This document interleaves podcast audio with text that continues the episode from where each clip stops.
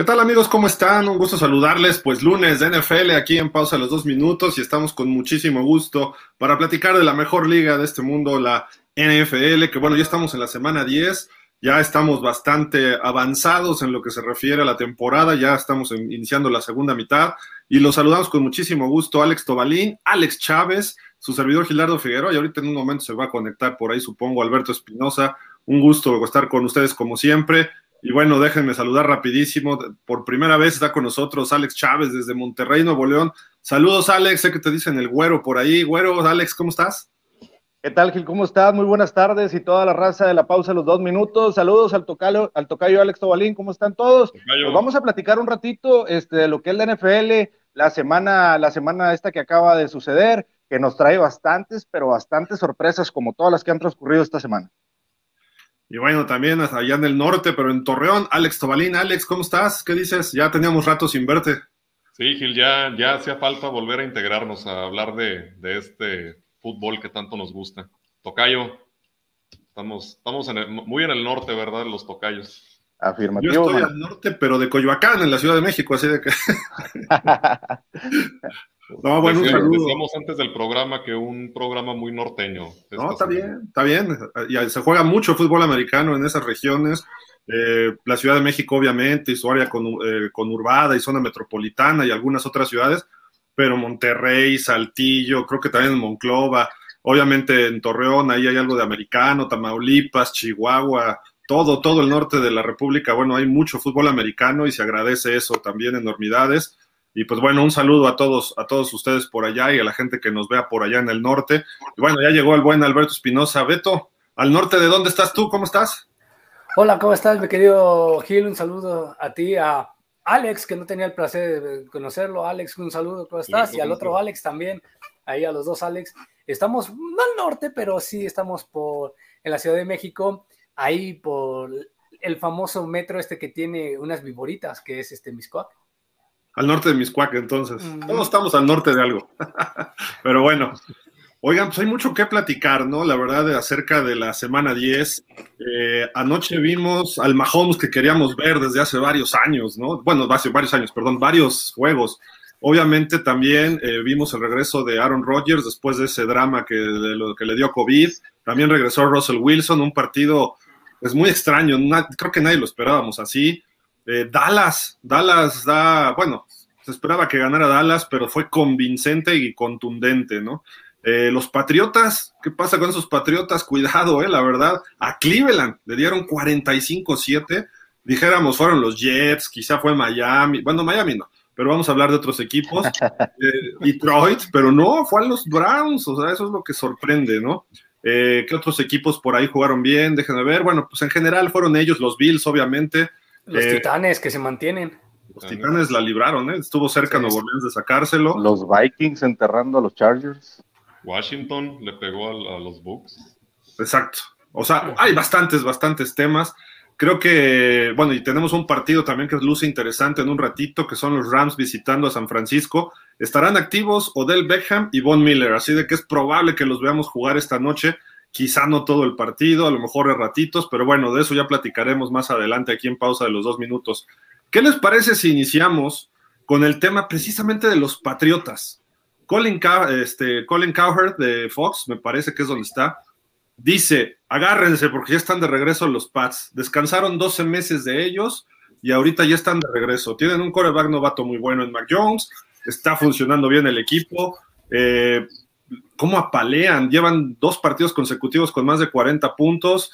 Eh, digo, no me sorprende que se lo puedan hacer a los Jets, pero lo que pasó ayer precisamente con los Browns, eh, Alex Chávez, ¿tú qué, le ves a este equipo? Bueno, por ahí tengo entendido que le vas a los Pats, pero de todas maneras creo que este, pues creo que hasta tú estás un poco sorprendido, ¿no? De cómo se está viendo este equipo. Siendo objetivo, pues realmente la semana anterior, cuando hicimos este, nuestro programa de los jueves de touchdown, este, hicimos el análisis del juego contra los Cleveland Browns. Eh, discutimos eh, que era más favorito, por supuesto, los Browns. Antes de la semana todos decían, es que Patriotas le puede hacer un gran juego a los Browns, pero recordemos que los Browns era la, una defensa top 3 de la liga. Era la que, de las que menos permitían en yardas por carrera y las que menos permitían en yardas por aire, aparte de ser uno de los líderes en robos de balón. Entonces decías tú, aquí es donde se va a calar Mac Jones y la ofensiva de los Patriotas, que tenía dos semanas que había sido criticado el muchacho porque no había tenido el protagonismo que hace, la, hace tres y cuatro y decían, ah, ya está empezando a batallar, es que el juego por carrera es el que está llevando a los Patriotas al siguiente nivel y la defensiva le sigue salvando los partidos. Entonces todos nos esperábamos un partido de pocos puntos, un partido cerrado, un partido donde las defensivas dominaran y nos encontramos con que en un inicio, en la primera serie ofensiva, Jordan Johnson, el tercer corredor de los Browns, te hace un drive de sesenta y tantas yardas y terminan anotando ahí en una cuarta oportunidad de Mayfield. Lo que no te esperabas era la respuesta de los Patriotas, especialmente con la ofensiva liderada por Mac Jones. Tuvieron tres series ofensivas con anotación de más de 90 yardas. Eso es muy raro de ver y más para un novato. Eso yo creo que es la clave del partido de, ayer, que los Patriotas pudieron dominar ofensivamente a los Browns, porque defensivamente todos vimos el despilfarro de Baker Mayfield y la poca imaginación de Stefanski, pero lo que no nos esperábamos realmente de Patriotas este domingo era que apaleara ofensivamente a los Browns, a una defensiva con Miles Garrett y con Jadavion Clowney, que una de sus piezas importantes es presionar al coreback. Alex, Tobalín, Beto, ¿cómo vieron estos pads?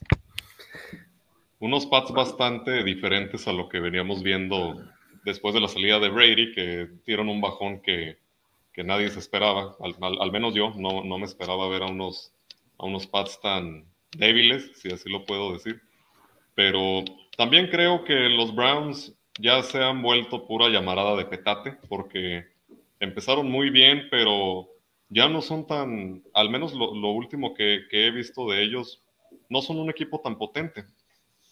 Porque sí, como dijo mi, mi tocayo, sí, la, los Pats dominaron ofensiva y defensivamente, pero los Browns no, no hicieron nada tampoco, ni, en, ni ofensiva ni, ni defensivamente hablando.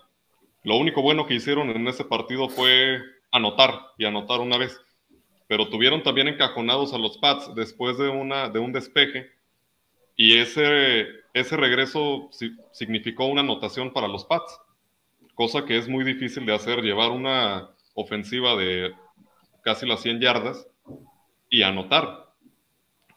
Yo veo que los Browns ya no tienen tanta potencia, que eso no le quita el mérito a los Pats del marcador que tuvieron ayer. Beto, ¿tú qué, le ves a estos Patriotas? Eh, literal, se le, dos cosas. Una, a lo mejor coincide conmigo, Alex Chávez. Eh, para mí, les voy, lo voy a decir claramente, Alex Chávez va a ser Alex 1 y Alex 2, este, Alex ah, Dime el güero, dime el güero. Bueno, güero. Eh, para que no haya confusiones de que si digo Alex, ¿no? Este, no, para mí creo que es la simple demostración de que se acabó la vida todo el mundo decía, fanáticos de los Pats y del fútbol americano, que decían que se le había acabado la vida a Tom Brady sin Belichick y que se le había acabado la vida a Belichick sin Tom Brady. Creo que no. Belichick sabemos que es la mente maestra del fútbol americano actual en la NFL. Lo está demostrando con un coreback novato. Se atrevió a llevarse a Cam Newton. Llega Newton, no lo hacen mm, tan mal en, en Nueva Inglaterra. Sufre de COVID, obviamente. Y, todo el mundo decía, después de, de Cam ¿qué iba a haber, no? Llega, este, nos demuestra Belich por qué es una de las mentes maestras. Y yo lo dije, ¿eh? si se meten los Patriotas a playoff, cuidado, va a ser un equipo peligroso, nadie lo va a querer enfrentar. Todo el mundo decía que, que no, como bien dice el güero, que cuando empezaron los Patriotas perdiendo y que tenían récord perdedor, nadie daba un peso por ello, pero han ido mejorando. Y como tú bien lo dices, Gil, ese, récord hay que aumentarle un par de victorias, ¿no? Porque los ha perdido por ciertos detalles, un gol de campo fallado, un castigo que no le marcan a favor a Nueva Inglaterra ante Dallas eh, y otros errorcitos por ahí le han costado esas derrotas. Sin embargo, se ve muy bien estructurado este equipo al estilo Belichick. Sí, sin duda, el mejor coach del NFL, aunque hizo sus trampas en su momento, pero eso no le quita que es un genio, ¿no? Mac Jones, tres pases de touchdown, y solo falló cuatro pases en todo el partido contra una defensiva agresiva, poderosa. 45-7 eh, fue impresionante. Ese 6-4 podría ser 9-1, ¿eh? sin problema, sin problema. Y eso creo que hay que verlo. Miami le gana el primer partido, ¿por qué? Por un acierto de un jugador de Miami, quizá error del corredor de los Pats que le arranca el balón y fomblea ahí al final, y le ganan por un punto. Luego lo que dices contra Dallas y un pateador que le pegó al poste contra Tampa, esas tres eran victorias. De las cuatro derrotas, esas tres eran victorias. Los Pats deberían ir 9-1 por detallitos. Digo, obviamente así se pierden o se ganan los partidos en la NFL, pero eh, creo que hay que tenerle mucho cuidado a este equipo de los Pats porque puede regresar y regresar en plan grande hasta los playoffs. Son de esos equipos. Quizá le falten los juegos con Buffalo, vamos a ver cómo se comportan ahí, pero Buffalo es cliente de los Pats, ¿no? Históricamente. Entonces vamos a ver qué pasa ahí con estos Patriotas, pero y obviamente Mac Jones verlo en playoff. También hay que ver a los novatos, ¿no? Hemos visto grandes novatos que en playoff pues cambia mucho el fútbol, pero creo que los Pats van a estar en playoff y a lo mejor hasta en una de esas le pegan a los Bills en la división, este, vamos a esperar. Ustedes díganos qué opinan al respecto, este, no sé si quieren agregar algo más, este, Güero, Alex, Beto, de, este, de, los Patriotas o del juego de ayer. Y los Browns creo que por su parte han decepcionado, ¿no?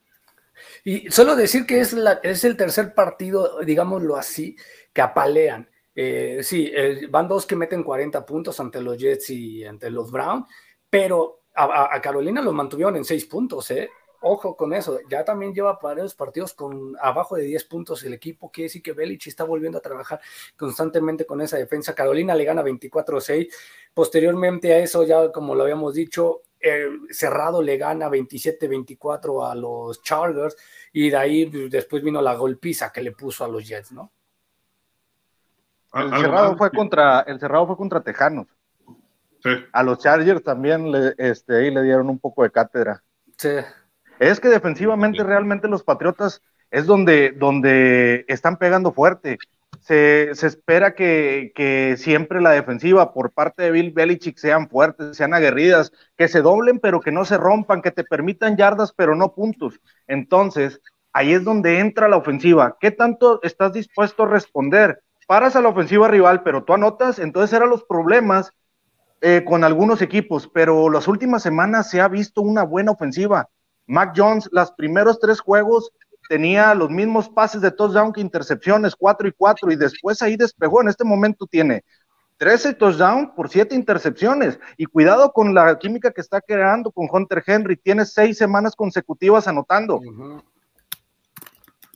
Sí, sí, hay bastantes cosas positivas que destacar de este equipo de los Patriotas y eh, podríamos analizar mucho más, pero tenemos muchos juegos el día de hoy. No sé si quieran, este, Alex Tobalín, ¿algo más? Pues solamente como comentario, pero ahorita que hablabas de cómo les irá contra, contra los Bills, yo no creo que Patriotas le gane a los Bills. Al menos veo yo más sólido ahorita Bills y con más callo a Josh Allen en cuanto a playoffs que a, que a Jones. Pero hay que ver qué pasa. Pues lo mismo decíamos de los Cowboys, lo mismo decíamos de los... De los Jaguars. Y, por poquito lo sacan, ¿eh? O sea, hay que tener cuidado. Y los Bills, vamos a ver cómo, cómo les va, ¿no? Porque también los Bills han estado arriba y abajo. Digo, también metieron 45 a los Jets. Hay que, hay que ver cómo les, cómo les va a estos este, muchachos de los, de los Bills próximamente también. Pero bueno, oigan, eh, el regreso de Russell Wilson y Aaron Rodgers termina en una blanqueada 17-0, pero iban 3-0 hasta el cuarto cuarto. Eh, AJ Dillon logra los dos touchdowns de los Packers, se va con una intercepción Rodgers, un partido aceptable los demás números. Dos intercepciones tiene Russell Wilson, por ahí una un tanto polémica, pero si Seattle hay problemas, ¿no? DK Metcalf se vuelve a meter en broncas, lo expulsan, no sabe que está expulsado y se llevan una blanqueada tienen nada más tres ganados hasta el momento. Los Packers ya es el número uno de la nacional. Eh, ¿Qué podemos hablar de este partido? Este, vamos contigo, Beto. Primero, no sé si viste este juego. ¿Pudiste ver este juego a detalle o viste algún otro? Literal, esta semana sí me desconecté totalmente de NFL, pero vi algunos. no, por ver a México contra Estados Unidos. Eh, oye, que hay, que ver México contra Estados Unidos, ya, le dolió al güero, ya ves el, resultado. No lo, menciones, no lo menciones. Este, no, pero empecé a ver los resúmenes. Eso sí, lo aclaro, el de la estrella no lo vi, vi todos los demás resúmenes. Eh, no puedo decir nada, ¿no? Aaron, Aaron, Aaron Rodgers hace lo que quiere en esta liga. Es la liga de Aaron Rodgers. Se acabó simple y sencillamente, se brinca a la autoridad, hace lo que se le pegue su gana. Es el típico Aaron Rodgers. Creo que se le está, ya tiene varios, varias temporadas que a Pete Carroll se le ha caído el equipo de fea manera. Empieza muy bien, van dos años seguidos que empezaba muy bien Seattle. Recordemos el año pasado cuando terminan ganando a Dallas de último minuto, bueno, en, la última mitad, y este y se le empieza a caer el equipo, se le empieza a caer el equipo, no sé si, si fue porque empiezan a tener problemas de vestido como lo de Merca, que empiezan a tener este palabrerías entre Russell Wilson, etc. O sea, pero Pete Carroll creo que ya no está a gusto en Seattle, Seattle ya no está a gusto con Pete Carroll porque se le ha caído bastante feo las últimas temporadas el club. ¿Lo, ven igual, este Alex Tobalín, Coincido con Alberto de que Rogers hace lo que quiere y es la liga de Rogers, pero creo que para como jugó Seattle ayer pudieron haberle metido más puntos. tres puntos hasta el último cuarto se me hace que es prácticamente nada. Y, para como estaba jugando Seattle, que a pesar de todo se ve muy diferente con Wilson, sí, sí se nota definitivamente que dependen de Wilson para jugar bien. Pero tampoco Rogers lo estuvo haciendo lo que quería, porque hasta, hasta cuándo anotaron ya el primer touchdown. Sin, embargo, sí, Green Bay va a ser un contendiente muy grande en, los playoffs. Seattle definitivamente no. Aún con, con, Wilson, pero cometen mucho el error Seattle de que dependen tanto de Wilson que Wilson se vuelve la mamá y tiene que trapear, tiene que cocinar, tiene que manejar y pues no puede hacer todo un solo jugador. Sí, no, se necesita de más. Este, güero, los los Seahawks no han tenido un juego completo hasta el momento, o la ofensiva, a veces la defensiva. Ayer fue la defensiva, pero no pudieron concretar. Quizás será pretexto de que va regresando Wilson o este equipo en verdad tiene problemas al ataque. ¿Tú cómo lo ves? Mira, eh, particularmente yo difiero un poco de lo que dicen mis compañeros de que, eh, que Aaron Rodgers hace lo que quiere en esta liga. Eh, no voy a negar de que es un jugadorazo que está en el top 3 de los corebacks de esta liga, pero contra la defensiva número 30 contra el pase, yo creo que debiste haber hecho más de 17 puntos, especialmente con los cambios, los cambios de balón que tuvo eh, Seattle y con la poca producción ofensiva de Seattle, debiste de haber este, capitalizado un poquito más el marcador, por ahí meterle más de 28 puntos, cuatro touchdowns para el mejor coreback de la liga en cuanto a talento, como dicen. Yo creo que contra la el equipo número 30 contra el pase, debiste haber capitalizado esos números. Aaron Jones eh, sale lesionado, se va a perder una o dos semanas, sabemos que es uno de los bastiones del ataque de este equipo. AJ Dillon es una potencia brutal, pero al momento de la carrera yo creo que batalla en campo abierto, la velocidad le falla y veremos en, en las próximas semanas eh, de qué están hechos los Packers, porque sin Aaron Jones yo creo que sí hay una baja importante. Eh, en cuanto a Russell Wilson y los Seattle Seahawks, ¿qué tanto le podemos exigir a Seattle? Tiene un buen ataque aéreo con Tyler Lockett, con Dickett Peleas Metcalf, eh, pero fuera de sí, fuera de sí, díganme ustedes quién es su ataque terrestre. El ataque terrestre de Seattle está completamente mermado, no tienen un corredor ahorita que tú digas, papá, este cuate se está facturando de 80 a 100 yardas por partido, a veces ponen a Alex Collins ahí y le saca las papas del juego, pero Alex Collins no es un corredor número uno en esta liga, entonces eso hace que Russell Wilson tenga que resolver partidos que no necesariamente puede resolver Russell Wilson. Ya lo vimos eh, lesionándose en, hace tres semanas, a Gino Smith tomando la batuta y tampoco pudiendo hacer, se fue 1-2, creo, pudiendo hacer todo. Eh, yo creo que Russell Wilson va a llegar hasta donde sus habilidades se lo permitan, porque no tiene quien le ayude a cargar ese equipo. No tiene una línea que le permita tres segundos o cuatro segundos dentro de la bolsa. Lo vimos contra Sadarius Smith y los Green Bay Packers. Lo presionaban, lo presionaban. Tiene que salir, tiene que rolarse, buscar hacer el milagro. En la jugada de la segunda intercepción, ¿cuánto tiempo le duró la bolsa? No le duró ni dos segundos. Él se tiene que rolar y buscar el milagro.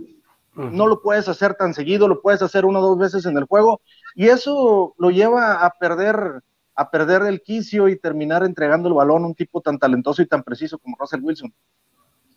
Sí, el, show de un solo hombre es como yo le he llamado ahí a los hijos desde hace varios años, no le han dado el suficiente apoyo y él se ha quejado, ¿no? Además, este año estuvo pues tentado a buscar un trade y como se ven las cosas, Creo que Seattle sí va a la baja y a lo mejor sería interesante para Russell Wilson y quizás hasta para los Seahawks ya cambiar de rumbos, ¿no? Eso ya lo veremos en febrero, marzo. Eh, por ahí, pues a lo mejor se hablaba de Chicago, ¿no? Pero ya tienen a Justin Fields, quién sabe, pero de que alguien lo va a querer el año que entra, si es que quiere salir de ahí, seguro, ¿eh? eso sin problema, es un coreback élite en la NFL. Perdón. Y por los Packers, pues sí, la ausencia de Aaron Jones les va a afectar, pero tienen a AJ Dillon, que ayer dio la cara por el equipo. Eh, están sanos ya, al, parecer la mayoría. La defensiva me sorprendió, ¿eh? La defensiva de los Packers ha mejorado muchísimo y cuidado, ¿eh? Porque creo que todavía le falta. Y eso puede repercutirles en tratar de ahora sí ir al Super Bowl. Bueno, no, en ahora sí ir al Super Bowl. Hay que ser porque han estado rondando los últimos dos años. Pero bueno, eh, vámonos a otro partido, este, pues bueno, Beto, este, pues, ahora sí, disfrútalo, platícanos. Era típico, hasta, con todo respeto voy a decirlo, hasta el equipo de pausa de los, de los dos minutos, con Lucio, que la gente que no lo conoce, hasta con Lucio de coreback lo ganamos. No, pues Atlanta lo falconearon nuevamente, se vio mal. El poder de que tiene Dallas ahorita es la defensa. ¿Y quién, y quién iba a ser ilógico, Gil? Y no me dejará mentir Güero y Alex, de que este partido lo perdía Dallas. Iba a ser ilógico por una simple razón. El coordinador defensivo de los Vaqueros conoce al 80% de la plantilla de los, de los Atlanta Falcons. Entonces, si Atlanta te hace pedazos, es porque no los conoces bien, ¿no? Aquí los conoció perfectamente, le metieron presión a, a Mark Ryan, que empezó a hacer cosas interesantes con KP, pero sufrir tres intercepciones, sabemos que la NFL cuando sufres tres intercepciones, sueles no hacer este, eh, no puedes ganar ciertos partidos. Dad Prescott tenía que hacer para lo que se le paga su chamba, que era esa, llevar y liderar un equipo a la victoria. Ezequiel L vuelve a ser también factor en la carrera, hace dos, dos touchdowns. Y bueno, me molestó mucho la semana pasada como perdió Gil por la manera en como perder, perder no es malo, o sea, sí, cuando te toca perder, pues te tocó perder igual contra alguien, pero la manera tan aplastante la que perdieron, como iban perdiendo contra Denver, que, que después pierde contra Filadelfia, lo ves y dices, es increíble. Este equipo es otra cara, ojalá y sigan jugando así, pero si tienen antibajos va a ser un, un desliz. Creo que sigue, este 7-2 sigue siendo un poquito engañoso, creo que debería estar un 6-5 y ahí no estaría tan mal, ¿eh? pero bueno, ahí van los vaqueros. ¿Cómo, cómo lo vieron ustedes, este güero? Pues mira, me ganaste el dato, Beto. Yo también iba a decir lo mismo. Iba, iba a decir que ¿quién conoce mejor los errores, que por cierto son bastantitos de Matt Ryan? ¿Quién lo puede conocer mejor? El tipo que lo llevó a un Super Bowl, el tipo que le dio sus mejores años en la NFL, sus años mozos, que es, es su, su, ex head coach. Y particularmente traigo ahí un conflicto porque en la semana 3, semana 4, perdón, este, cuando los Patriotas de Nueva Inglaterra se enfrentaron contra los Tampa Bay Buccaneers, decíamos, oye, es que eh, Tampa le va a dar una paliza. Y yo les dije, ¿quién creen que conoce en esta liga mejor los errores o los puntos ciegos de Tom Brady? Su head coach durante 20 años. En este caso, yo pienso, ¿y cómo le hicieron la vida imposible? No pudo anotar Tom Brady siendo el cuate que más anota por aire. Entonces, yo dije lo mismo esta semana. Estábamos discutiendo ahí en los jueves de touchdown y les dije, compadres, ¿quién conoce más a Ryan en esta liga? Tu ex head coach. No hay más. Lo van a hacer ver mal. Ahora, el ataque de, terrestre de Atlanta es bipolar. Su mejor corredor es su receptor. Entonces, por ahí haciéndoles la vida imposible por aire, se los tienen que ganar por tierra y sabes bien que no va a ser así. Yo creo que bien merecida era la única manera en la que Dallas se, ponía, se podía reponer del descalabro la semana pasada, que fue vergonzoso, y lo hicieron bien, entonces falta que gane la siguiente semana. Si los Cowboys ganan la próxima semana, vamos a creerles en serio, ¿eh? En pocas palabras. Que, van contra Kansas, ¿no? No, eso no importa, no importa. Guarden el post, no me dejarán mentir el güero y Alex ahorita. La fecha clave para los vaqueros es el Día de Acción de Gracia. Cuando pierden el Día de Acción de Gracias, la temporada se les va a la basura. Así de sencillo. La siguiente semana, si pierden, pues. Pero son los Raiders, Beto, que van a la baja. Yo creo que el, el, a ver, domingo contra Kansas Gil, me sorprende, tenemos invitados que me, que me imagino que te han visto. Tú atacando a los Raiders, si tú defiendes al todopoderoso Derek Carr, que es Cristo nuestro Señor, y que es el padre de la NFL, que él puede llevar un Super Bowl a cualquier equipo. Pero equipo, no lo que se está desbaratando el equipo de los, de los Raiders. Pero duras de Derek Carr. Beto, ¿no crees tú que sería este, un trofeo ganarle a Kansas después de de la semana pasada haber perdido contra Denver, ganarle al líder de esa división? Te lo respondo así, güero. Eh, sí sería un trofeo, pero si jugara Kansas, si estuviera Kansas al nivel con el que llegó al Super Bowl, ahorita está así. Entonces, es como, digámoslo, si le gana van a decir, ah, es que es de, es de las peores defensivas. Ahorita Kansas en la, en, la, en la zona roja es la número 30. Entonces, si Dallas le tiene que hacer puntos y lo tiene que aplastar siempre y cuando llega a la zona roja, porque es, la, es de las peores. En la carrera también está en las últimas. Y por aire está como en la mitad de la tabla. O sea, no es una defensa sólida. Por eso tantas derrotas. Acaban, acaban de limitar una de las mejores ofensivas que, los Raiders. ¿eh? Los Raiders también es una de las mejores ofensivas de la liga en este momento. Y los acaban de limitar el día de ayer. Sí, claro. Pero ahorita el problema que tienen los Raiders, que ya lo dijo Gil, se está desmoronando. Ya no tienen a, la alfombra, ya no tienen a otro jugador.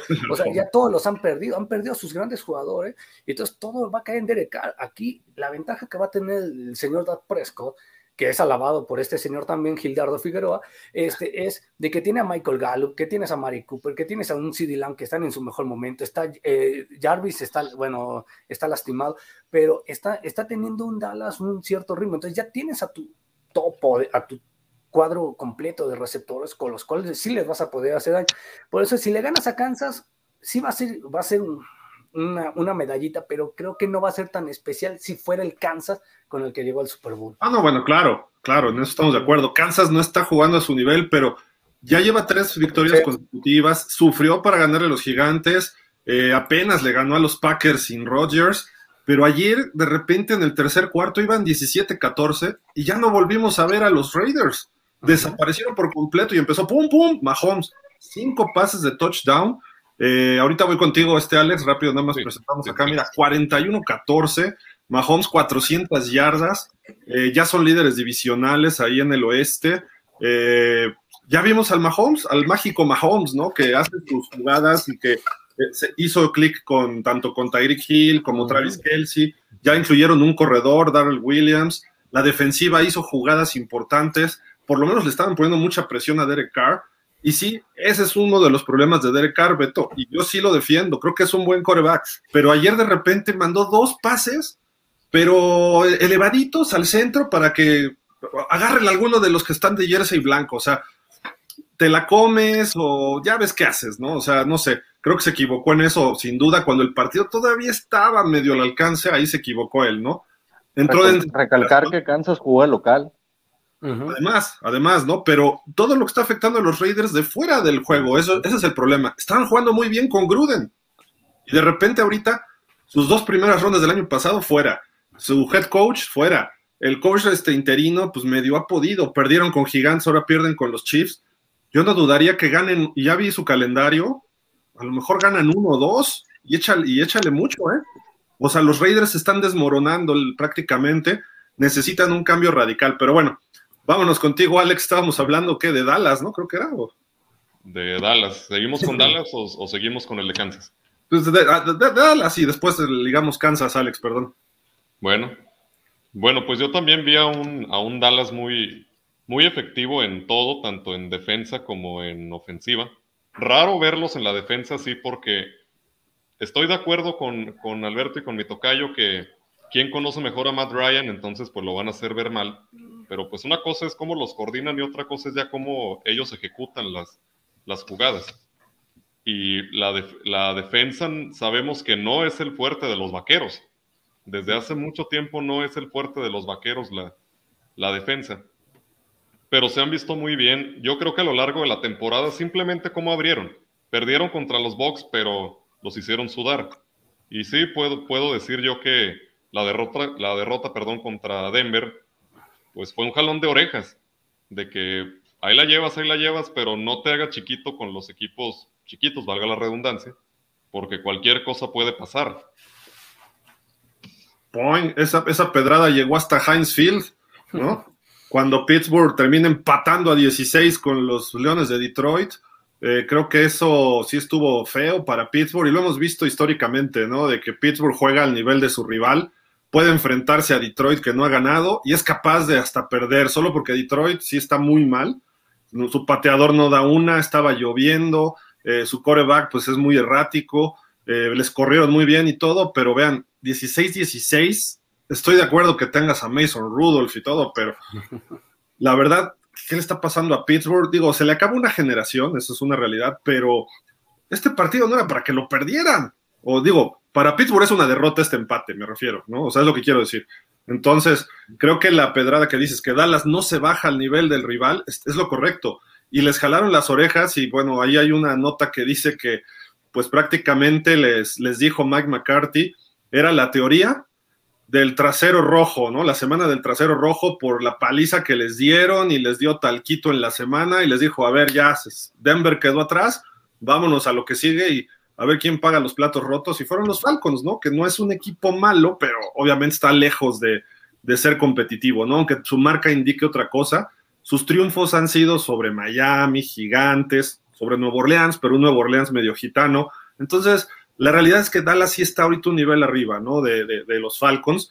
Yo sí esperaba una victoria clara, pero no así, ¿no? Yo creí que iba a ser un 38-20, ¿no? ¿Por qué? Porque tienes acá el Pitts, Matt Ryan tiene experiencia, pero los, los, los, dominaron y bien. Y creo que los, los Cowboys tenían que hacer lo que hicieron, a ver si no les viene el down precisamente la semana que entra contra Kansas.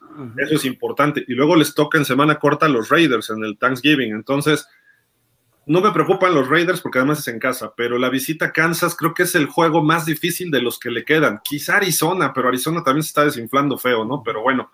Eh, eh, bueno, ¿Algo más que quieras agregar? Sé que te tienes una clase al ratito por ahí, no sé si quieras comentar algo más. Este, bueno, dinos dónde, dónde te pueden seguir, dónde es tu programa, este, qué día sale. Bueno, Raza, pues aquí está, eh, los jueves de Touchdown, todos los miércoles. Eh, dirán, ¿por qué miércoles y los jueves de Touchdown? Bueno, porque en temporada regular, en temporada regular transmitimos los miércoles para no interferir con el Thursday Night. En temporada baja, como seguimos transmitiendo en temporada baja, lo hacemos todos los jueves y como nuestro programa nació en temporada baja, pues ahí se quedó, ¿verdad? Ya no quisimos moverle, este, pero nos pueden ver. Este miércoles vamos a estar desde un club de la MFL aquí en Monterrey, que se llama Club Vaqueros Lindavista, está ubicado en Guadalupe, Nuevo León. Vamos a estar transmitiendo ahí, vamos a tener una plática con los coaches, vamos a estar viendo unos entrenamientos de la categoría infantil y por ahí estar platicando de lo que es la semana 10 y número 11. Este, si nos gustan seguir en la página, pues ahí estamos siempre platicando con la misma esencia que lo hacen seriamente en este programa, también de la pausa de los dos minutos. Yo les agradezco bastante por haberme invitado y únicamente agregar este, del partido de los Steelers contra los Lions, que los Steelers tenían permitido todo el día de ayer, menos empatar. Tenían permitido absolutamente todo, hasta perder, pero empatar no, con los Detroit Lions. Oye, y además, al final del cuarto cuarto tuvieron chance y viene un error. Y al final del tiempo extra, un fumble. Digo, fue novato y todo, pero Pittsburgh tuvo oportunidades, pero empatan. Y el clima, bueno, las condiciones climatológicas no se permitían, o sea, fue un partido medio sucio, pero oye, Pittsburgh con Detroit, no inventes, ¿no? O sea, como que no. La semana, la semana este, de Steelers ha sido un poco dura, tuvieron una semana corta en sí. este, vimos cómo ganó el lunes, a todos nos quedó un dolorcito de cabeza después de ver lo que sucedió el lunes, no lo voy a volver a repetir porque ya se platicó mucho la semana de eso, pero a pesar de eso. Los árbitros. Pues, pues así se vio. No quisiera afirmarlo, pero así se vio, se vio mal. Entonces ahora el domingo esperábamos que se reafirmaran contra los Steelers, digo, contra los Lions, y vimos que no iba a jugar Rotisberg y dijimos, papá, voltea para atrás, es Mason Rudolph, puede pasar todo en este juego. Vimos la primera serie ofensiva, anotan y dices, ah, papá, quién sabe, entonces a lo mejor Mason Rudolph viene bien ya después no vimos nada, hasta la última serie ofensiva que venía, era la del Gane, y Pat Freyermuth, el ala cerrada este de Penn State, viene, hace una recepción cómoda, fuego en pase de Rudolph, y lo fumblean, digo, son cosas que pasan en el fútbol americano, fútbol da, fútbol quita, y en esta ocasión les quitó el triunfo a los Steelers. Pues así es, güero, muchísimas gracias, este, bienvenido, ojalá y no sea la última, te esperamos acá frecuentemente. Sí, este, sí, ustedes invítenme si estoy, este, disponible sin, sin problema. Órale, perfecto. Pues ya tenemos ahora también, tenemos ya gente en Torreón, en Querétaro y ahora tenemos alguien en Monterrey que nos va a estar apoyando ahí de vez en cuando. saludos a nuestros amigos de miércoles jueves de Touchdown. bien, bien esa. No, sí, este, pronto nos vamos a estar viendo. Si me invitan y estoy este, disponible acá de la chamba, aquí andamos, sin problema. ¿A qué te dedicas? Soy carnicero, hermano. Tengo, tengo un negocio de carnicería, se llama Super y Carnicería El Jardín, aquí en San Nicolás de los Garza. Este, ya tenemos 10 años, 10 años trabajando, la verdad vendemos carne de muchísima calidad, tenemos muy buenos precios y para toda la raza de la zona metropolitana, si les dicen que lo vieron aquí en la pausa de los dos minutos, el envío es gratis, lo que gusten. ¿Hasta la Ciudad de México es gratis? Ay, caray, de la zona metropolitana de Monterrey. Ah, ya, Sí, es que acá en México también se le conoce a, ciertos sectores, este, zona metropolitana. Sí, cuando hay, este, colindan municipios. Exactamente, entonces, bueno, pues yo ya te iba a pedir, son las mejores carnes. Sí, yo, te iba, a pedir unos tres cortes y dije, bueno, me va a salir gratis el trayecto, pues te pido unos tres cortes de una vez. Te lo mandamos con Justin Tucker de un despeje, compadre. Ándale. Raza, muchísimas gracias por invitarme, nos estamos viendo pronto, ¿eh? Claro que sí, bueno, gracias, cuídate, saludos allá a toda la raza regia. Alex, pues tú qué nos puedes comentar acerca de, de, qué estábamos, cuál fue el último, de Pittsburgh, de Pittsburgh, tu, rival ahí de los Ravens. Qué, bonito es verlos perder, pero a, los Steelers. Bueno, como dices tú, no, no, perdieron, pero se siente como, como derrota. Que yo cuando supe que iban contra los Lions, estaba seguro de que se iban a, ir a liderar la, división, que van a jugar contra el único equipo que no ha ganado ni un partido. Pero coincido con Alex también de que cuando te enteras de que Rotlisberger no va a jugar, sabes que cualquier cosa puede pasar. Los Steelers por historia son un, equipo que se tiene que respetar, pero se ha visto de un tiempo para acá que no son nada sin Rotlisberger. Sin embargo, he visto que mucha gente dice, no, Rotlisberger ya tiene que salir, ya no está en sus años, ya, ya es el, mal de, de Pittsburgh, pero pues se vuelve peor si, si no lo tienen. Cada que Rotlisberger no juega, sea por enfermedad, sea por lesión o sea lo que sea, se van para abajo. Se van para abajo y para mí Rotlisberger si, si algo tiene, a diferencia de la mayoría de los corebacks, o si no es que el único, es que pues es un coreback muy fuerte. O tiene muy buena estatura, tiene muy buena complexión, es difícil tumbarlo y aguanta mucho las jugadas, puede alargarlas bastante que hablando un poco de los Lions, tampoco creo que Goff sea factor. El, el, el, mejor factor que tuvieron ayer los Lions fue el ataque terrestre, sobre todo con Swift. Para mí fue el icono del, del equipo, al menos de, Detroit. Pero Goff no, no está luciendo en, en, Detroit. Bueno, ya tampoco lo hacía en Los Ángeles, pero aquí, aquí menos. De acuerdo, de acuerdo. Y Beto, ¿tú qué, qué puedes hablar de los Steelers? Pues realmente digno de admirar lo que ha hecho el equipo de los Leones de Detroit. Eh, algunos partidos, los últimos dos partidos, como que sí se le llegó a, perder noción del tiempo, pero los primeros cinco, que cuando los perdió, eh, los perdía cerrados. Eh. Nadie, nadie decía, o sea, que estuvieran que 20-21, 22-20, o sea, nadie se le imaginaba así, incluso hasta los mismos Cuervos de Baltimore sufrieron con Detroit y, de fama, y que gracias a Tucker y ese gran gol de campo terminan por ganar ese partido. Yo creo que Detroit está bien, está bien armado. El problema está en que a lo mejor son ciertos detallitos que yo creo que la siguiente temporada van a ser peligrosos y mantienen el mismo equipo, porque ya están dando mucha batalla, se le vio. Y, desde, y a mí, a mi criterio, desde hace casi, yo lo voy a decir, creo que hace 10 años, que, que, estoy viendo más frecuentemente en FL, constantemente en todos los partidos, en mis 16 pantallas que tengo, como en el palco, cuando me invita Jerry Jones ahí a ver a los vaqueros, que tengo 16 pantallas para ver todo, este, he visto que lo, el, el mal que padece Pittsburgh este, es el mal de la selección mexicana de fútbol. Se achica con, equipos chicos y termina ganando 20-21, que tú dices, ¿cómo es posible contra un equipo pequeño? Y cuando juegas contra Cleveland, cuando juegas contra Dallas, cuando juegas contra Green Bay, contra equipos grandes, te metes a la pelea y estás ahí, les terminas ganando por 10 puntos, juegas muy bien, tienes tus mejores partidos. O sea, eh, los Steelers son como la selección mexicana. Cuando juegas contra Nicaragua, juegas a nivel de Nicaragua y cuando juegas contra Brasil, a, nivel de Brasil, ¿no? así se nos está cayendo los aceleros. Hace 10 años que yo los veo así. Sí, eso, es una realidad ¿eh? que pasa frecuentemente con los equipos que son regular zones, ¿no? O sea, no los equipos buenos, los equipos buenos como los de Belichick, pues apalean, apalean a los malos y a los buenos, a los buenos también. ganan bien, ¿no?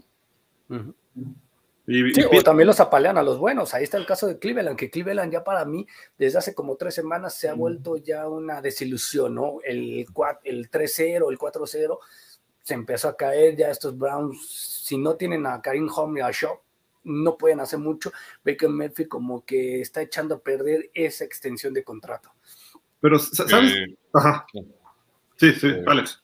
Eh, no, solamente iba a decir que eso que dice Alberto, creo que lo hemos visto con todos los equipos que empezaron invictos. Ya se vio con, los Raiders, ya se vio con los Cardenales, que llevaban un récord bastante considerable y ahorita todos van en decadencia. Los Broncos simplemente. Y los, las Panteras empezaron 3-0 Broncos y Panteras y andan ahí media tabla ahorita los dos. Los Broncos hasta solo porque le ganaron a Dallas. Pero de repente pierden ayer paliza con, los, con las águilas, dices así como que qué pasó aquí, ¿no? Pero justamente, espérenme tantito, porque hay algo muy importante que hay que hablar de los leones. El león sí es como lo pintan, va ah, invicto. claro. Va invicto, pero en noviembre. Bueno, no ha perdido. La semana 9 descansó y en la semana 10 empató, así de que ya, por Dios, es un buen equipo, por lo menos en noviembre. ¿No? Ahí está, mira, dormidito en la semana 9, León ahí echado y después ya van y le empatan a Pittsburgh. Esto, bueno, pues eh, es importante señalarlo porque creo que es un buen equipo, fuera de todo, ¿no? Está bien coachado, tienen garra, te van a vender cara a cualquier derrota. Eh, Dan Campbell es un tipo hecho a la antigua que te va a pelear hasta el último segundo y ayer lo demostró y no pudieron. ¿Por qué? Porque eran un equipo inferior a los Steelers, ¿no? Pero Pittsburgh se dejó ganar y digo, pues, empataron, a final de cuentas, repito, pero para Pittsburgh zona derrota, porque Pittsburgh debería estar en el líder divisional, Pittsburgh debió haber ganado. Por ese medio juego, a lo mejor al final le ayuda, pero también así como te puede ayudar, te puede perjudicar en un momento determinado para calificar o para ganar la división o para jugar en casa, ¿no? En un partido. Entonces, digo, creo que Pittsburgh sí es un equipo de playoff, pero vamos a ver hasta qué punto, ¿no? Y sobre todo porque juegue Big Ben. Aunque los Leones tuvieron oportunidad de ganar con ese gol de campo al final. Le pegó horrible el gordito este, Samson o qué? Prater, ¿no? ¿Cómo se...? No, Prater no es, es otro. No, perdón, perdón. Santoso, Santoso, Santoso, que hizo, porque le pegó peor que, peor que el Chicharito, ¿no? Yo creo. Ya no más faltaba que volteara a ver al piso, ¿no? Como el chicharito. es que fue el doble fue el, el, doble golpeteo, como el de Roger Martínez. Pues así, salió mal. En fin, pues los, Con el que pudieron haber ganado. Y era ¿Eh? un gol de campo bastante alcanzable. La distancia era, ¿cuánto? ¿47 yardas? 47 yardas. Creo que era un poco más corto incluso, ¿eh? Ah, más corto. Por ahí de 40, una cosa así. Pero bueno, fuera de eso no importa. Pero eh, los Leones han estado muy cerca de ganar. Los Ravens tuvieron que hacerles un gol de campo de 66 yardas, récord del NFL. Eh, y todo porque también hay que decirlo, Gil, que ese triunfo de los Ravens se debe a que falla el pateador un gol de campo que les pudo haber dado el triunfo. desde que se puso a llorar Dan Campbell en una conferencia, empezaron a palear a los Leones. Se fueron de descanso y ahorita regresan y ya vemos que este equipo está muy cerca de ganar. Y no dudo que le dé una sorpresota un día a Green Bay o a Minnesota o a Chicago dentro de su división o a algún otro equipo grande. Le dio batalla a los Rams, le dio batalla a los este, 49ers, a los Ravens. O sea, no está tan lejos. La verdad es que hay, les faltan algunas cosas. Tiene un staff de coach muy bueno, pero están, están novatitos todavía, ¿no? mismo caso de los Jaguares, ¿no? Que es un equipo que es peligroso. Pero, oigan, vamos a hacer una breve pausa y regresamos ahorita rápido con ustedes aquí en pausa de los dos minutos. Eh, ya se despidió Güero Chávez, estamos Alex Tobalín, Beto Espinosa, su servidor Gilardo Figueroa, y a ver si se incorpora en un ratito el buen Dani Velasco, que por ahí ya andaba, andaba fuera de la ciudad y ya está de regreso. Y bueno, nosotros vamos eh, a un anuncio, a un anuncio de nuestros amigos de la cervecería y volvemos con ustedes.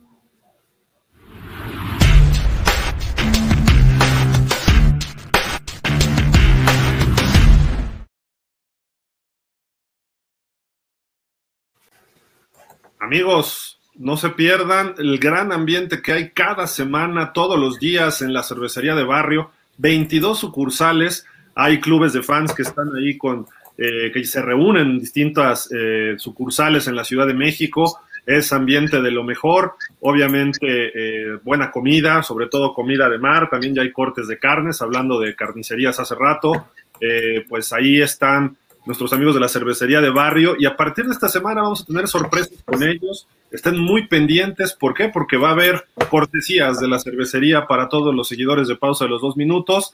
Eh, vamos a hacer trivias y vamos a tratar de, a lo mejor a finales de este mes o quizá a partir de diciembre y enero, tendremos algunas transmisiones desde alguna de sus sucursales y los invitaremos para que participen y convivamos juntos viendo y siguiendo la NFL en cualquiera de sus sucursales. La principal está ahí en Juárez, sobre Avenida Juárez en el centro. Hay una en Avenida Universidad, muy cerca de Plaza Universidad y de lo que es el Metro División del Norte. Hay en Coyacán, hay en Satélite, en fin, por toda la Ciudad de México y creo que en algunas partes de la, de la República Mexicana también y creo que están creciendo. Así de que no se lo pierdan. Hay muchas promociones y mañana no se pierdan porque tendremos más de nuestros amigos de la cervecería de barrio a partir de eh, mañana. Vayan y digan que van de pausa de los dos minutos eso es importante para que ustedes eh, tengan algunos beneficios por parte de nuestros amigos de la cervecería de barrio. Regresamos con ustedes después de esto.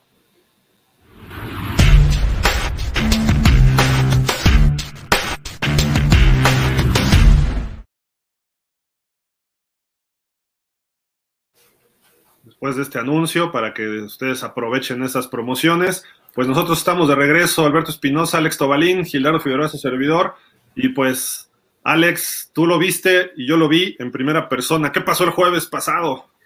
Que valga la redundancia. ¿Podemos hablar de otra cosa? Bueno, cambiemos. cambiemos. Este, eh, creo que hay que decirle que el señor Gildardo Figueroa le merece una soberana disculpa y ponerle un altar y un monumento a Tua. Partidazo de Tua. Lo ha criticado desde la fecha 1 partidazo de tu Gil, pide perdón, retírate de la, del periodismo de la NFL, pídele perdón a Tua, partidazo que se aventó Tua. Vino de atrás con un, con un, con un hombro menos y sacó el partido ante un equipazo. Mira, estoy, de acuerdo en varias cuestiones y Alex no me dejará mentir de otras que voy a, comentar, a decir. Eh, Tua es un buen coreback, nunca lo he dicho que es un pésimo coreback. No tiene talento para ser élite no lo tiene. El día, ahí sí te, hay una diferencia enorme con corebacks como Dak Prescott, como la, mismo Lamar Jackson, como quizás esté como Baker Mayfield, un poquito menos que Baker Mayfield. Eh, Josh Allen está muy por encima. ¿Qué es lo que tiene Tua? Tiene algunas eh, carencias en su cuestión. A Brian Flores. ¿Mande? A Brian Flores. Para empezar, el staff de coach no le ayuda, para empezar. Y no necesariamente es Brian Flores, sino el staff ofensivo. Pero bueno, eso hagámoslo a un lado ahorita. Estamos hablando de Tua nada más. Y Tua le falta algo. Le falta algo que en la NFL necesita. Y es fuerza y velocidad y además un tipo de lecturas. Las lecturas van a ir evolucionando y lo ha hecho. Este año ha crecido mucho Tua. El año pasado estaba mal. Ganó seis partidos. ¡Wow! Sí, pero el año pasado Miami estaba jugando como este jueves contra los Ravens. Esa defensiva estuvo impresionante contra los Ravens. Es la que vimos el año pasado. Eso es la realidad. Esperemos que se mantenga así el resto de la temporada y a lo mejor terminamos arribita de 500 o alrededor de 500, ¿no? Pero bueno, fuera de eso de los, de los Dolphins, Tua es importante. Hoy anuncian los Dolphins que va a ser el titular contra los Jets esta semana. Eh, ¿Qué le falta a Tua? Pues primero línea ofensiva. Dos, le falta brazo, le falta fortaleza que ha, estado desarrollando y eso no se da de la noche a la mañana. Tres, le falta equipo, le faltan mejores receptores. Tiene a Jalen Waddle y a Gesicki y párale de contar y a veces Parker cuando está sano, pero, pero fuera de eso no hay más. Entonces, si, ¿qué va a hacer Tua? ¿Qué le pasó a Drew Brees? Que yo les lo comparo con Drew Brees o con Russell Wilson. Russell Wilson tiene mucho talento. ¿Y qué decimos? Le falta equipo eso es lo que necesita Tua, un equipo que lo arrope y Tua va a poder triunfar. Pero yo te garantizo que vas perdiendo por cuatro puntos, faltando un minuto treinta, un minuto cuarenta con un tiempo fuera, Tua no es capaz de sacar ese partido. ¿Por qué? Porque no tiene el brazo para mandar un balazo de 25 yardas al centro llegar a azotar el balón y luego otro balazo igual tipo Rodgers, tipo Mahomes, tipo Derek Carr, eh, tipo Josh Allen. No lo tiene. Él tiene que hacer pasecitos cortos y de repente sí manda un pase largo. Mandó un pase como de 40, 50 yardas a Jalen Waddle. Pero el pase se tardó en llegar como si hubiera sido un pase de 70. Ese pase tenía que haber sido una línea como la que le mandó Patrick Mahomes. Eh, ¿Quién fue ayer? No me acuerdo. Por el lado derecho, creo que a Tariq Hill una línea que llegó, o sea, no se tardó ni dos segundos eh, desde el centro del campo, 30 yardas a la zona de anotación, ni siquiera dos segundos. Iba silbando ese balón. Con Tua se va elevando, se va elevando, se va acomodando y cae. Eso le pasaba a Joe Montana, eso le pasaba a Drew Brees, eso no tanto le pasaba a Chad Pennington de los Jets.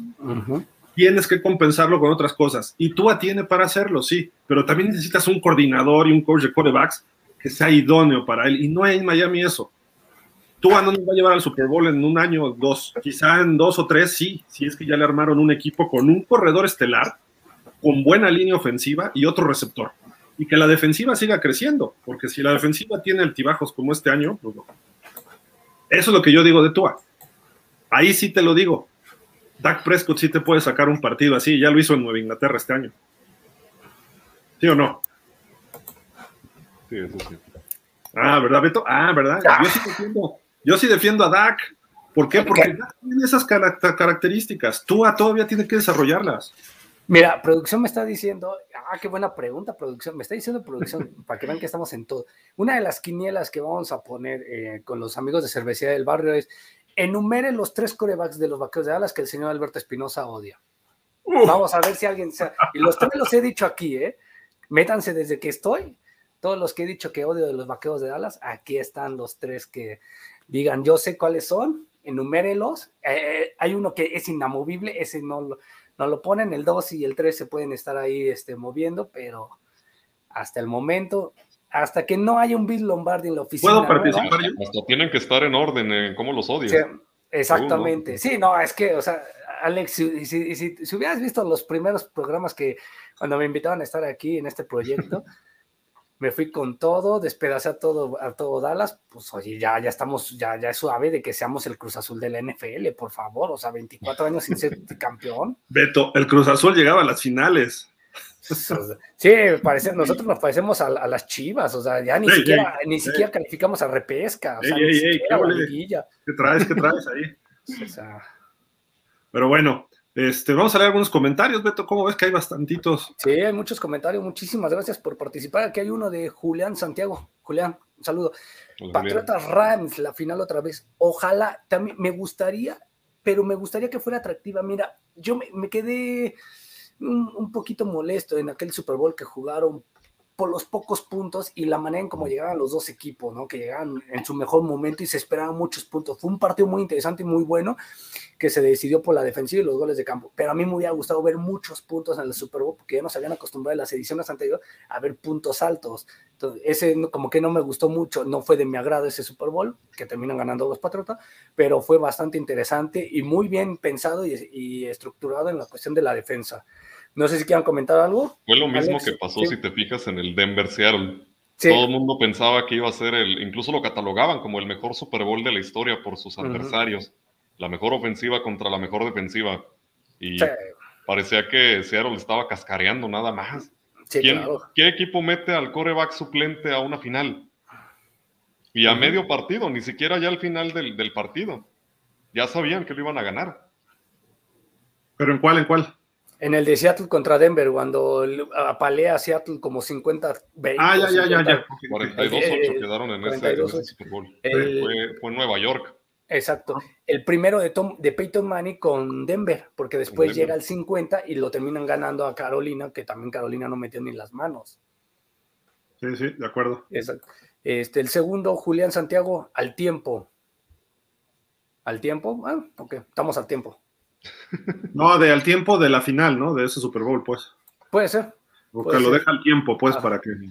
O el tiempo le da la razón, significa eso, ¿no? Más o menos. Así yo creo. Ricardo López Colín, gracias, saludos. Este, hay que reconocer que Mike Jones es, un, es una grata sorpresa. Odio a ese equipo, pero el monje sabe del negocio y, se está demostrando. Y bueno, tienen el mismo récord que Bills, o me equivoco. Sí, de hecho, tienen el mismo récord. Creo que Bills tiene 6-4, ¿no? Creo que Bills tiene 6-4. Sí.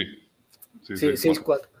6-4 y creo que Nueva Inglaterra tiene 6-5, ¿no? No, cierto. No, 6-4 va Nueva Inglaterra, los Bills van 6-3 porque ya descansaron. Sí, 6-3 ya descansado. Entonces, bueno, hay más o menos, pero están, mejorando mucho los Patriotas. ¿eh? Este Ricardo López también le mandamos un saludo, pero tampoco, eh, no creo que entren a playo y he tenido triunfos a equipos que no andan nada bien. Yo creo que sí van a entrar, Ricardo, porque una cosa es que tengas triunfos contra equipos débiles, pero le has jugado al tú por tu equipos grandes, o sea, Dallas, le, arañando la cobija, arrastrando la cobija, le sacó el triunfo. Nueva Inglaterra le sacó el triunfo arrastrando la cobija, o sea, ha perdido pocos partidos Nueva Inglaterra y ha agarrado una rachita ahorita de triunfos importantes, por algo es líder divisional en estos momentos. Yo creo que sí entran a, a playoff, ¿eh?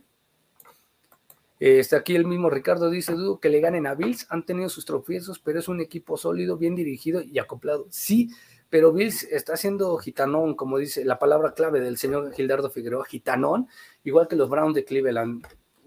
Yo los ponía, yo los puse en la, en la semana uno, no me dejará mentir Gil, los puse en el Super Bowl en la semana uno por la madurez del equipo. Hoy están así y para mí creo que ni siquiera van a llegar al Super Bowl, ¿eh? No los veo que puedan llegar al Super Bowl. Estoy viendo mejor a los Titan, a los Bills. No los veo que lleguen al Super Bowl, veo mejor a los Titanes, veo mejor a lo mejor a los Cuervos, veo si Kansas se agarra ritmo, puede ser Kansas. A los Bills ya no los veo tan sólidos como antes. Bueno, es que si nos basamos también en los resultados que han tenido los partidos, pues nadie, aparenta que nadie va a llegar. Cualquiera hubiera dicho hace unas semanas que eh, el Super Bowl iba a ser eh, Cuervos Cardenales por eh, que estaban arriba en en la conferencia, pero ya contra quién han perdido Cardenales, contra quién ha perdido Bucaneros. Eh, está difícil por los resultados. ¿Quién iba a pensar que los Jets le iban a, pegar como le pegaron a Cincinnati? Sí, claro. Ha, habido resultados demasiado extraños durante la temporada.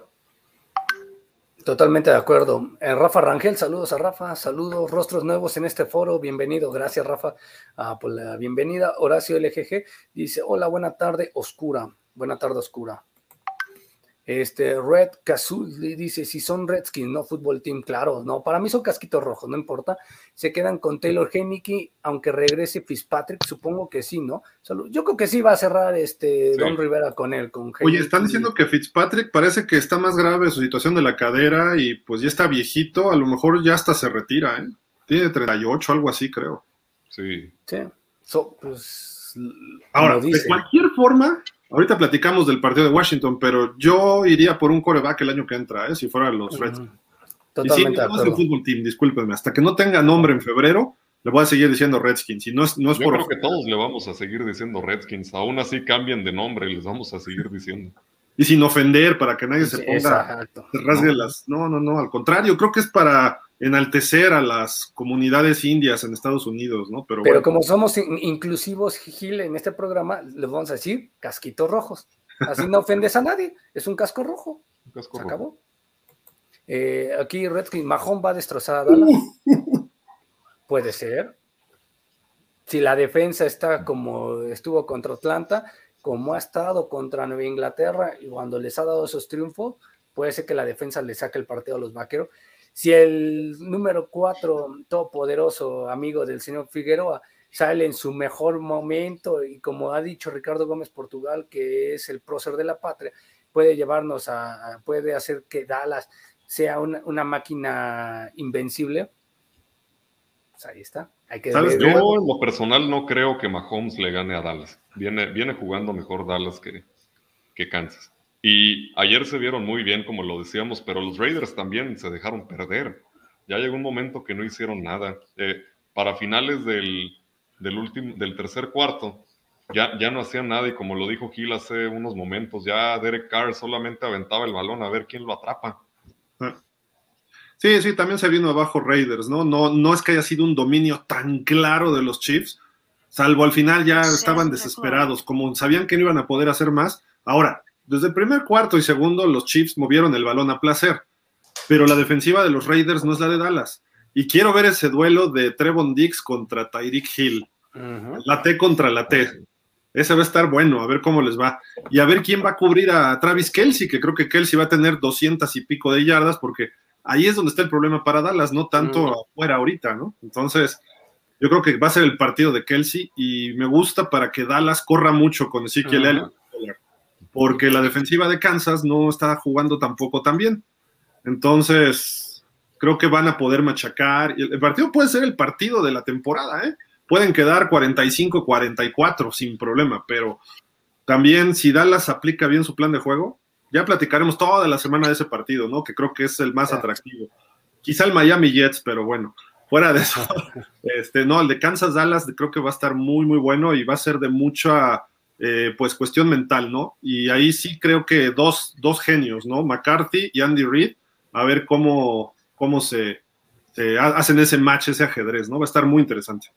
Totalmente de acuerdo, y aquí se va a demostrar este, también que tanto han, han, madurado los corebacks. ¿no? Uno ya tuvo la experiencia de un Super Bowl, ya lo, ya lo ganó y ya perdió uno. El otro quiere hacer historia con el equipo de la Estrella Solitaria y hay que ver qué espera, ¿no? A ver hasta dónde llega.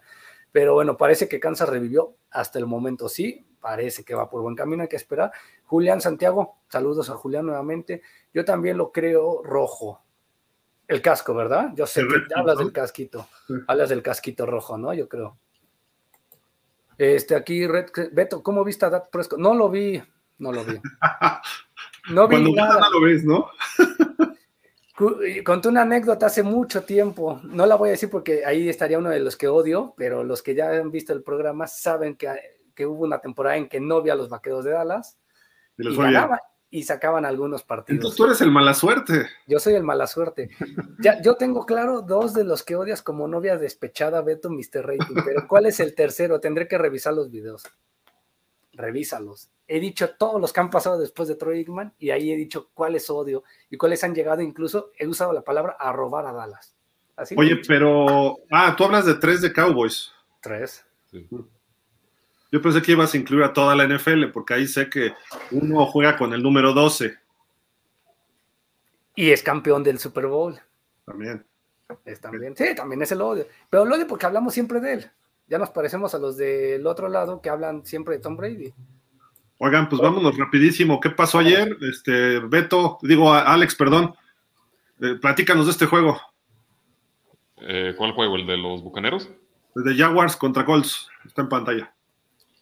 Bueno, ese juego sí no, e, ese sí te lo debo, ese no lo vi. Yo pensé que íbamos a, platicar del de Washington, que ese sí. Ahorita, ahorita vamos para allá, pero.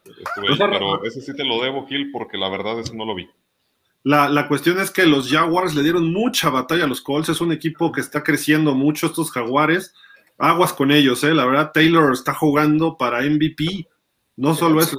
Jonathan Taylor parece que se, se, se lesionó Derrick Henry y dijo, ahí les voy, ¿no? Y ya lo había dicho eh, este Ricardo, dijo, me gusta mucho cómo juega Jonathan Taylor y de verdad que está cumpliendo la expectativa. Beto, ¿cómo ves este? Tradicional, ¿no? Eh, esto es a lo que me refería. Queríamos ver a los Bills, a lo mejor con un perdido o dos máximo, pero con esto, ¿no? Jugando bien, aplastando, humillando y despedazando a sus equipos, los Jets de mal en peor. Me han desilusionado. Yo esperaba que tuvieran un par de victorias un poquito más, tuvieran un récord más decoroso que este 2-7. Sí, ahí está mal, dice 19 acarreos, no, fueron 9 recepciones, 162 yardas. ¿Por quién hizo esa gráfica? Ah, perdón. Producción. Ah, perdón, fui yo, fui yo. Pero Stephon Dix ya se está enganchando con Josh Allen, viene la segunda mitad de la temporada, pues aguas, ¿no? Eh, los Titanes, el líder de la americana, 23-21 a los Santos, les costó trabajo, ¿eh?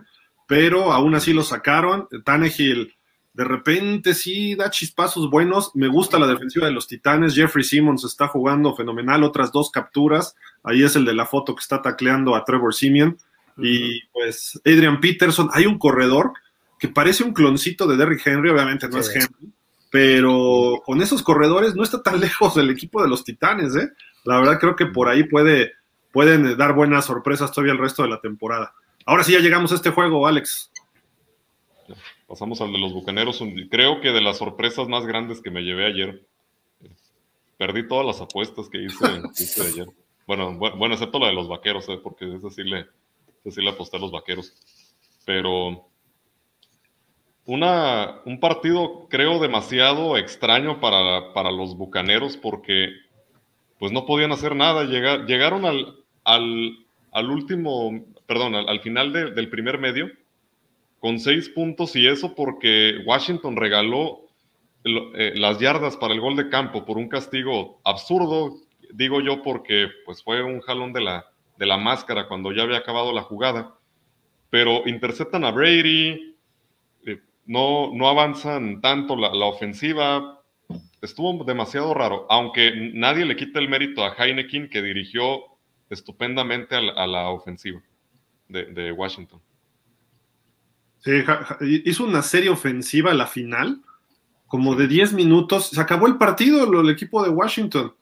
Eh, estaban, quedaban como 11 minutos, les dejaron 30 segundos, una cosa así nada más a los, a los bucaneros y además con la desventaja, ¿no? De ya este, prácticamente, pues lo que era eh, dos, dos anotaciones, ya simple y sencillamente se, se dejó caer prácticamente Brady, dijo, vámonos, ya perdimos, pero Washington necesitaba de esta victoria.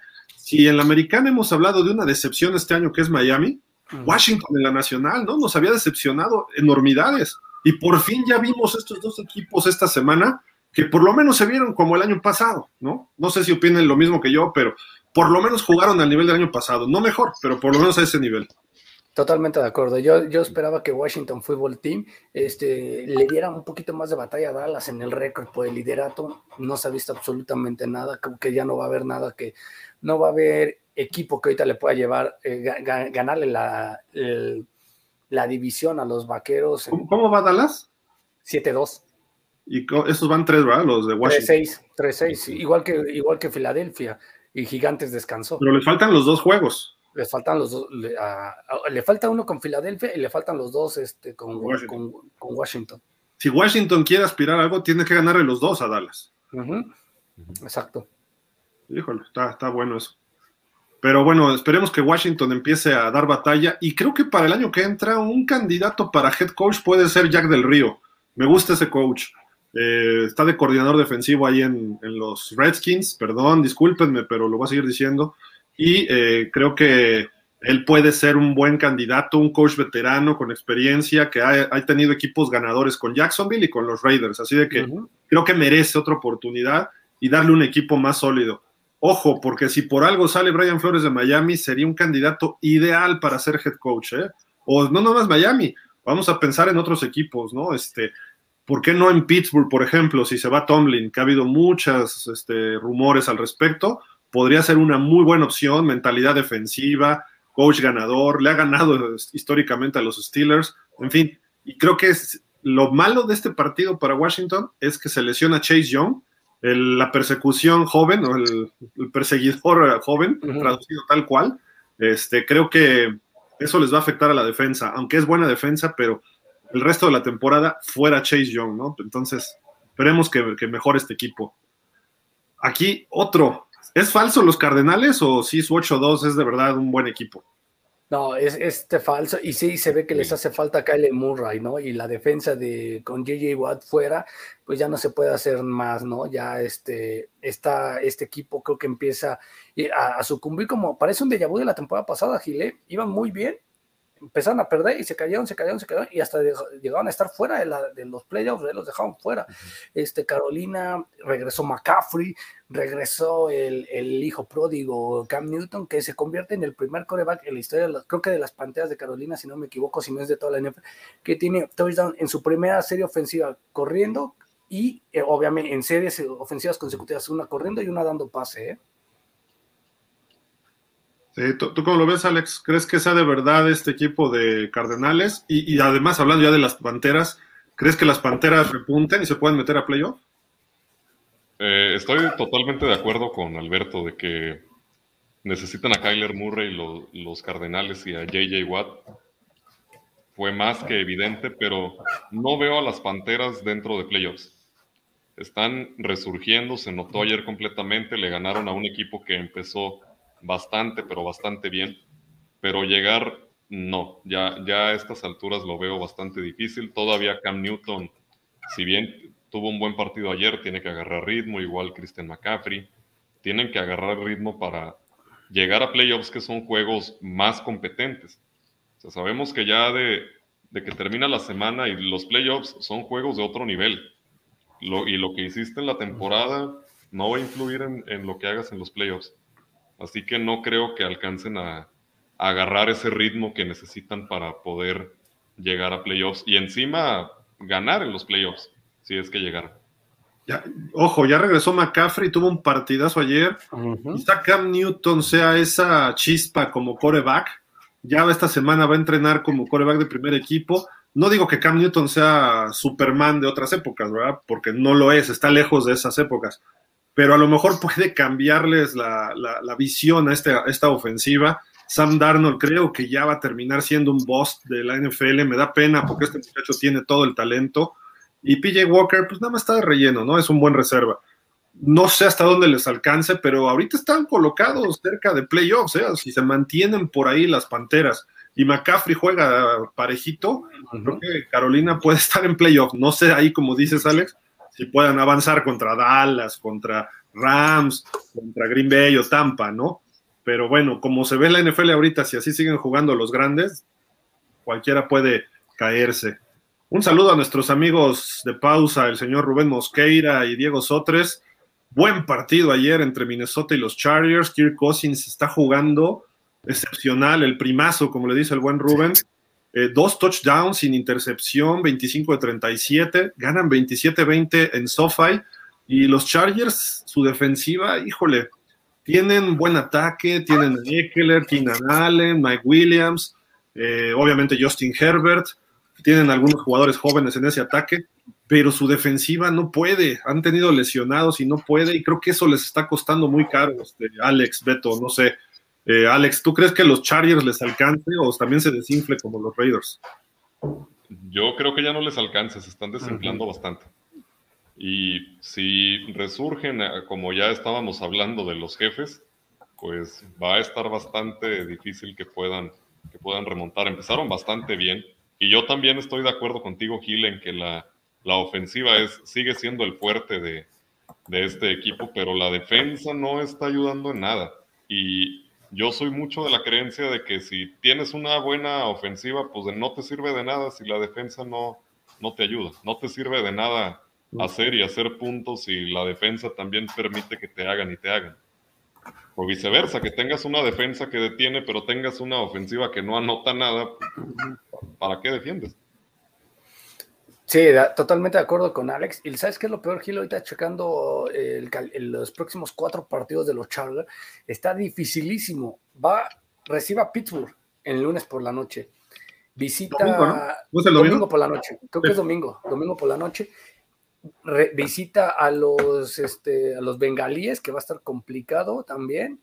A los bengalíes de Cincinnati. Eh, también tiene una visita.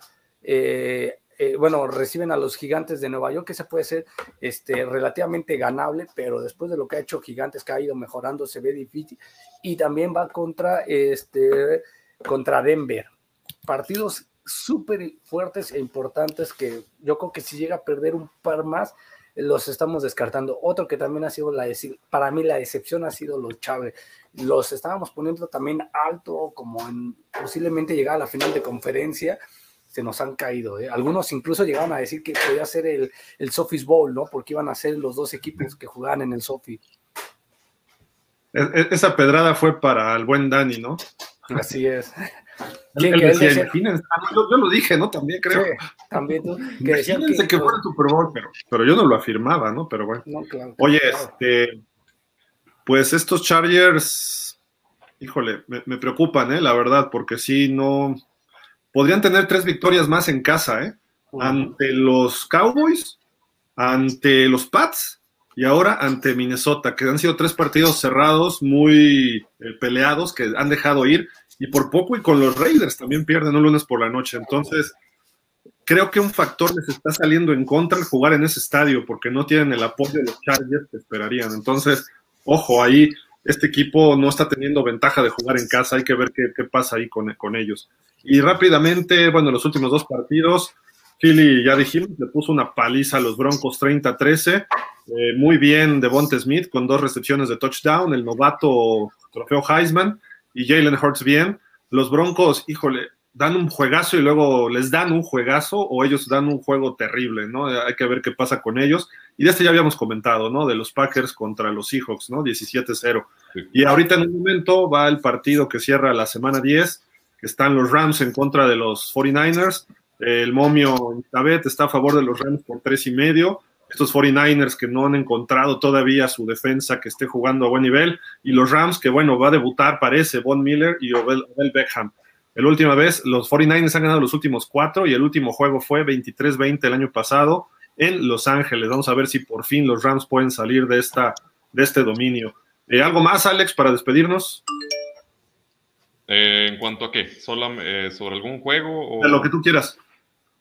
Pues la verdad nada que decir, solamente ah, no hay nada, siento yo, en, en, concreto que esperar de algún equipo, están pasando de todo, entonces pues a a ver qué, qué sucede. Mira, Beto. Eh, Rafa Rangel dice, Beto, Mr. Rating, tengo que reconocer públicamente que el único que pronosticó con argumentos sólidos y contundentes, como así me he desarrollado mi carrera periodística, la victoria de los Delfines de Miami fui yo. Yo dije que iban a ser la chiquita los Delfines, dije, van a ser la chiquita los Delfines, tienen argumentos, pues ojo. ¿Quién gana la quiniela? ¿Quién gana el Pro Gol?